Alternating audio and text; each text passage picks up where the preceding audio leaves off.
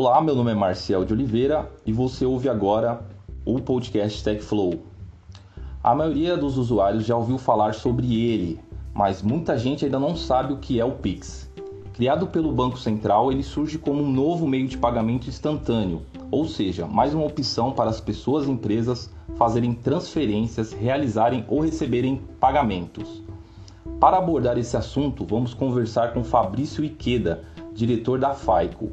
Fabrício é especialista em soluções de prevenção de fraudes, riscos e compliance e possui mais de 15 anos de experiência. Ele foi responsável por desenvolver a arquitetura de soluções de fraude e segurança para clientes na América Latina com o objetivo de atender aos requisitos de negócio de acordo com as tecnologias disponíveis. O especialista trabalha na FICO há 10 anos, onde atualmente é diretor de prevenção a fraudes, e ele também é bacharel em Ciências da Computação pela Unesp e possui MBA em Finanças pela FGV. Fabrício, primeiramente gostaria de agradecer a sua disponibilidade de tempo para esclarecer as dúvidas em relação ao Pix. Eu que agradeço, Marcel. É, obrigado pela oportunidade da gente estar tá tendo esse bate-papo aqui hoje. É um prazer aqui para mim também compartilhar um pouco aqui do nosso conhecimento. Maravilha. Fabrício, muitas dessas perguntas foram enviadas por leitores do TechFlow e uma delas é até bem simples. É, quais as diferenças do Pix em relação ao TED, DOC e boletos? É uma, é uma boa pergunta, né? Acho que nesse momento ainda muitas pessoas têm essa dúvida. A, a principal diferença quando a gente compara o Pix com os pagamentos existentes, os meios de pagamentos, é considerar que o Pix é realmente uma nova maneira de você realizar transações. Né? Por exemplo, quando a gente compara com o TED, com o DOC, com boletos, a gente já está bem acostumado faz anos né, a utilizar esses, esses métodos de pagamento ou transferências, né, que é o caso do, da TED e, e do DOC.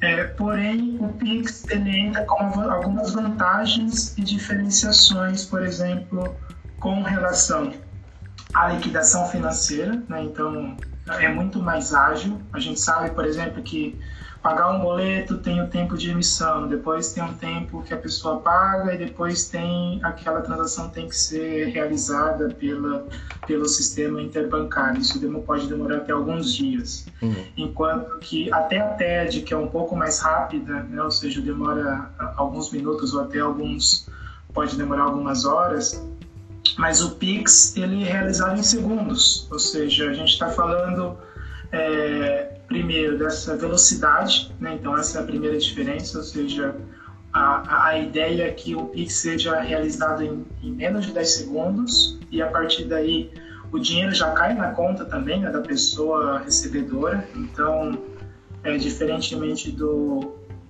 do, do, boleto, por exemplo, isso demora, né, conforme dizia alguns, algum, até o caso alguns dias.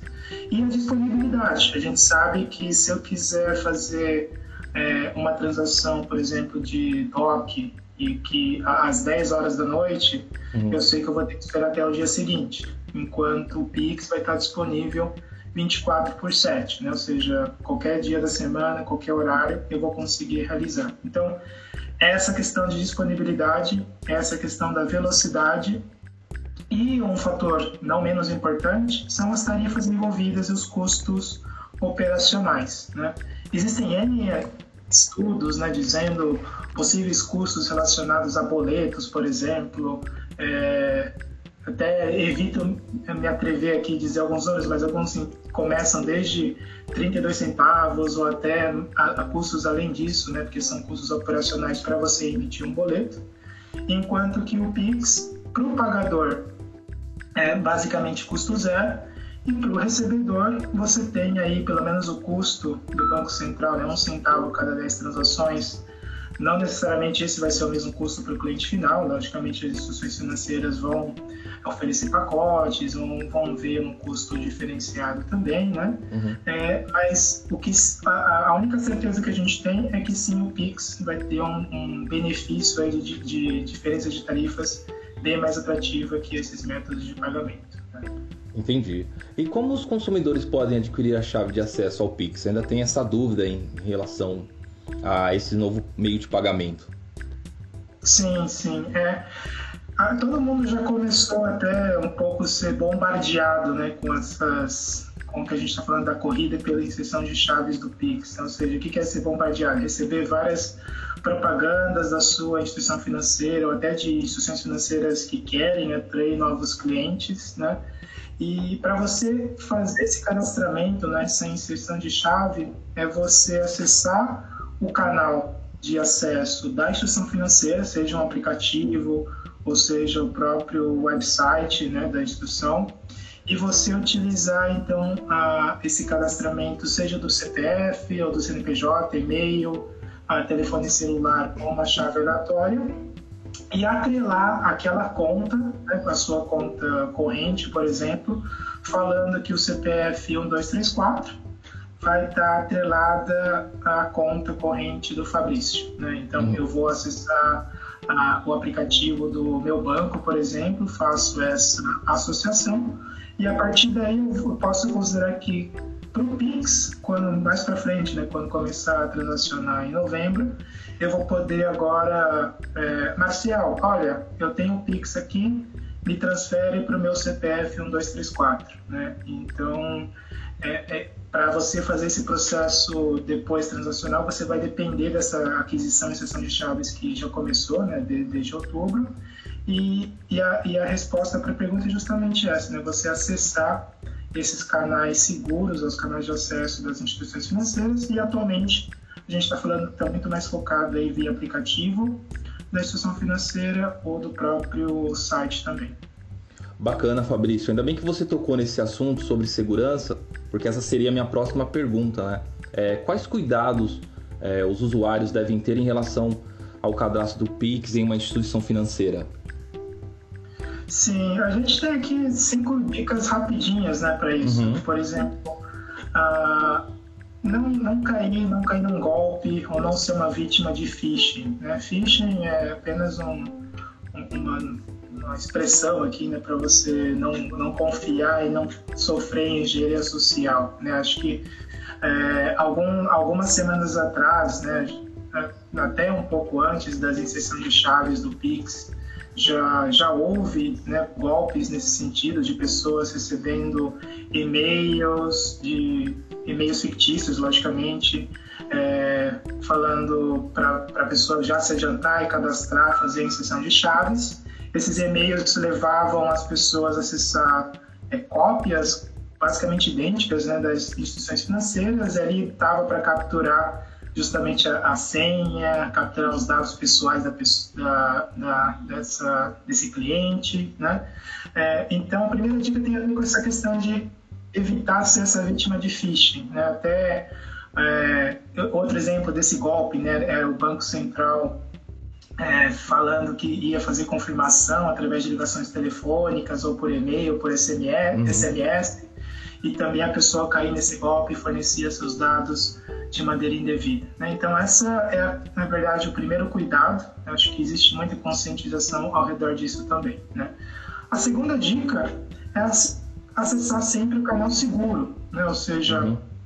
eu não, eu realmente, se eu receber um e-mail e não quero clicar naquele link diretamente. Eu vou entrar diretamente no aplicativo do meu banco ou vou entrar no site que eu já conheço da minha própria instituição financeira e a partir, a partir daí fazer o cadastramento das chaves, por exemplo, ou de, futuramente né, verificar as transações realizadas. Então, essa é a segunda dica de a gente, de nós, né, acessarmos aí o canal seguro da instituição financeira.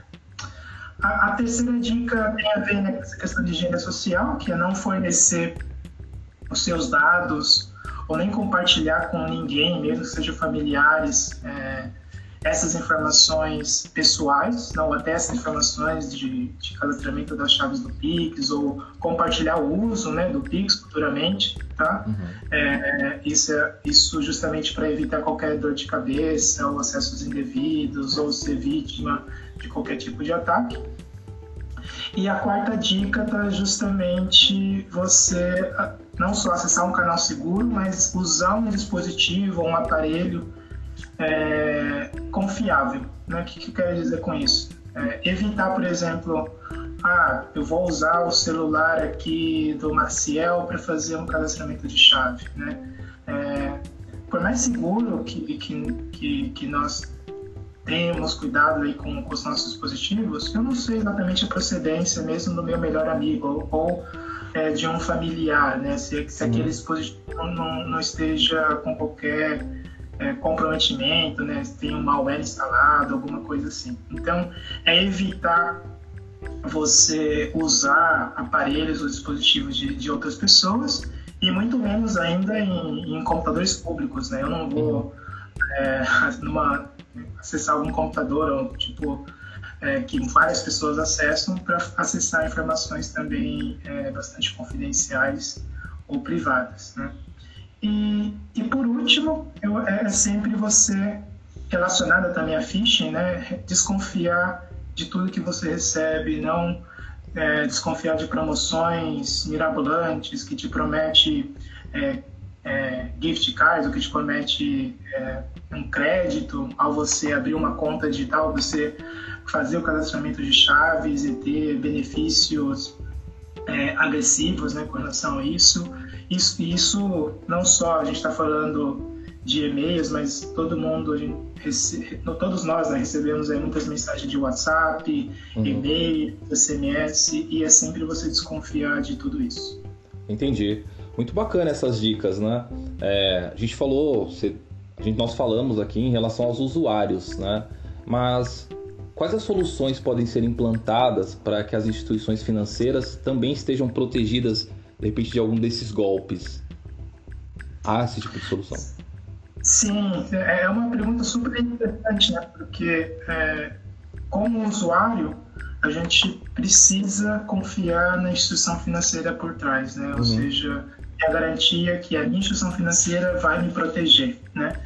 E nesse intuito, as instituições financeiras, é, faz algum tempo, tá? Não é por causa do Pix que eles começaram a, a, a, ter essa preocupação com prevenção à fraude ou conscientização dos, dos clientes. Na verdade, faz algum tempo. Porém, o Pix traz todas aquelas vantagens que eu dizia antes, né, de velocidade, de disponibilidade 24 por 7, né?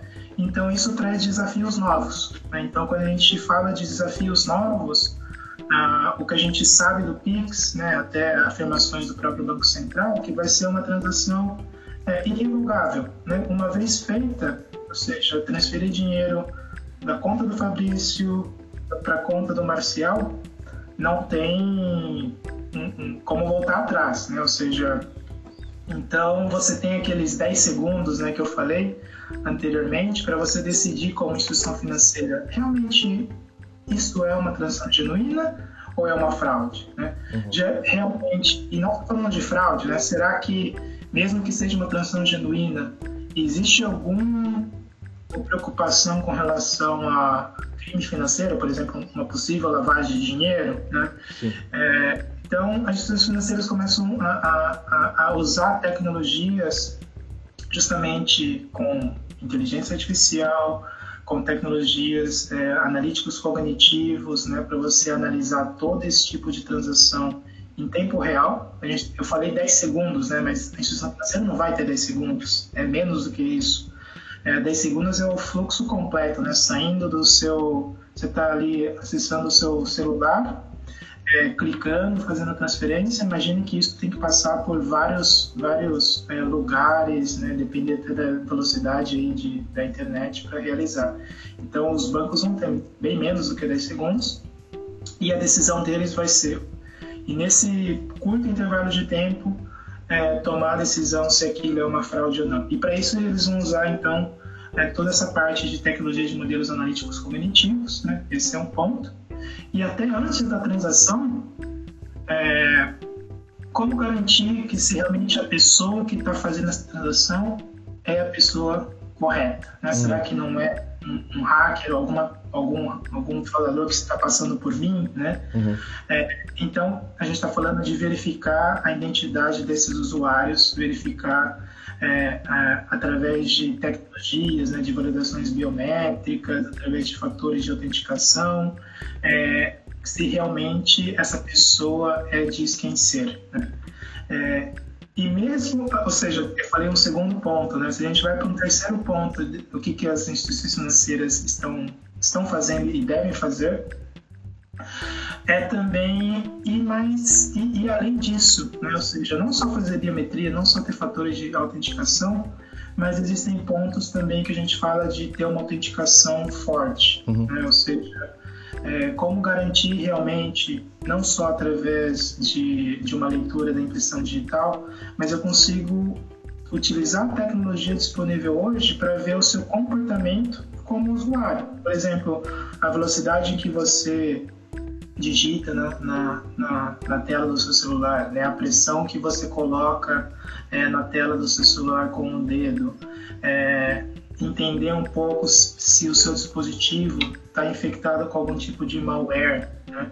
se você tem realmente se você está realmente utilizando um dispositivo seguro, né? Qual que é o, o, perfil daquele dispositivo? É um dispositivo reconhecido ou, ou não, né? Então a gente começa a mesclar muitas tecnologias que, que são bem interessantes, tá? ou seja, vai além da biometria, a gente fala do, do perfil comportamental. Uhum. É, e, e, por último, né, depois de várias defesas, várias é, frentes né, de defesa que eu mencionei aqui, você ainda ter a possibilidade de consultar dados externos ou fontes de dados externos para você ter também essa autenticação. O que, que eu quero dizer com isso? Eu posso, no momento que eu autentiquei a sua selfie, por exemplo, por que não validar a selfie do Marcial contra uma base de documentos, por exemplo? Uhum. Né? E utilizar uma base de documentos de empresas especializadas nisso, né? ou até agências governamentais é, pensando nisso. Né? É, então, existe sim soluções que as instituições financeiras elas já implementaram, estão implementando, estão melhorando as suas instituições, que é aproveitar justamente o que, qual que é o, o, o estado da arte né, das tecnologias disponíveis de mercado hoje, para justamente responder à necessidade que o Pix tem de ser veloz, de ser ágil, de, de estar disponível aí 24 por 7. Entendi.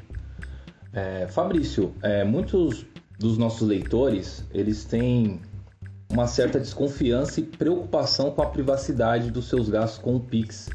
E muitos perguntaram se é possível o monitoramento das transações financeiras pelos órgãos oficiais do governo e se esse tipo de situação pode ser considerada como uma violação do sigilo bancário. Na verdade, eu não concordo com, com essa desconfiança. Tá? Uhum. É, o, o, Banco Central também ele é bem transparente nesse ponto, é, em colocar que o PIX, o objetivo do PIX não é, na verdade, monitorar essas transações financeiras. Hoje, até hoje, quando nós realizamos as transferências sem PIX, né, via cartão de débito, cartão de crédito, transferência, DOC, TED, boleto. Uhum. É, o Pix é mais um meio de pagamento, né? É, o, o, os bancos envolvidos, as instituições financeiras, da mesma maneira em que ela vai ter, ela tem até capacidade né, de monitorar essas transações que já são feitas já são feitas hoje em dia, o Pix vai ser mais uma transação ali no meio, né? É, então, o, o, Banco Central coloca né, que não é, na verdade, ter esse monitoramento, mas sim criar esse arranjo, né, como a nomenclatura que eles utilizam, para você aumentar a competitividade aí do sistema de pagamentos brasileiros. Né? É, ou seja, ele não vai incrementar em nada esse monitoramento, mas sim aproveitar todo um ecossistema que já existe né, hoje em dia do sistema financeiro e criar esses benefícios e conveniência adicionais para a população. Maravilha. Fabrício, de maneira geral, qual o seu ponto de vista em relação ao Pix? Você como especialista, qual a sua visão? Eu, eu sou bastante otimista, tá? É, e, e, e, eu sou otimista porque é, traz muitos benefícios para o usuário final, né? ou seja, para nós como clientes de instituições financeiras, para re realizar transações.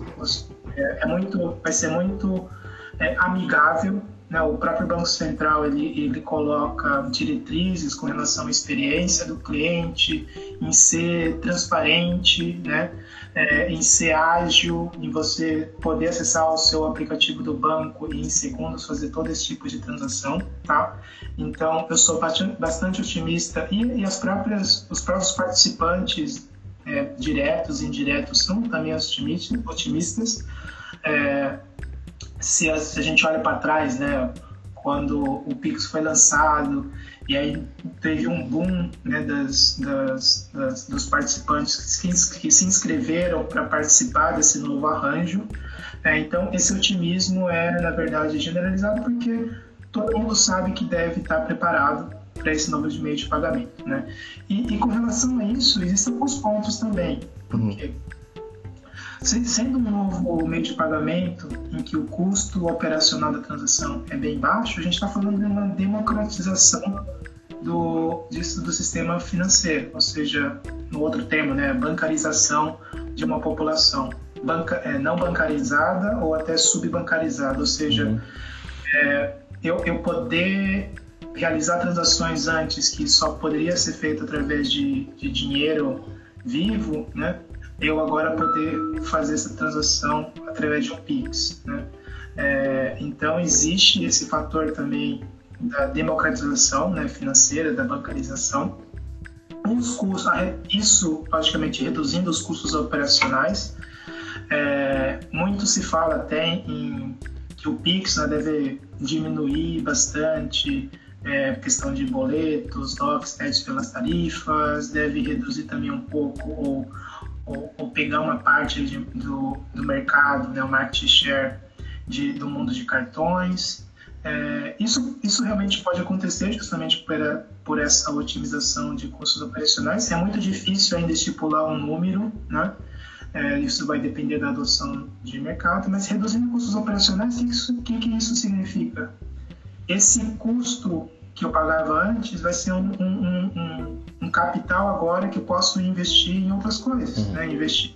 Se sou uma empresa, investir em melhorar os meus serviços ou produtos, né? Se sou um consumidor ou, ou, ou pagador, ou seja, quem for, pegar esse dinheiro e até é, investir na minha parte pessoal, né? É, então, por isso que voltando ao ponto, né, eu sou bastante otimista que essa questão de democratização relacionada também à redução dos custos operacionais. É, e um ponto bem interessante é a preparação para o Open Banking. Né? Uhum. A, a, a, gente está falando que a, a, palavra, o hot topic, né? a palavra que está em moda hoje é o PIX, né? É, mas o PIX prepara todo o ambiente brasileiro já para começar já em 2021 para você ter a questão do Open Banking. E aí o Open Banking vai ser bem interessante também, né, relacionado à bancarização, relacionado a novos serviços financeiros, né, é, e trazendo sempre benefícios para toda a população. Maravilha. Conversamos com Fabrício Iqueda, diretor em soluções de prevenção de fraudes, riscos e compliance da FAICO. Fabrício, gostaria mais uma vez de agradecer a sua disponibilidade eu que agradeço novamente, Marcial. É, é um prazer para mim aqui participar desse bate-papo contigo. É, e é um assunto super interessante também. E conte sempre com o meu apoio aí quando precisar. Maravilha. Vou deixar um recado aos nossos ouvintes e leitores. Não se esqueçam de acessar o nosso portal www.techful.com.br e compartilhar nosso streaming nas principais plataformas de podcast. Muito obrigado e até a próxima!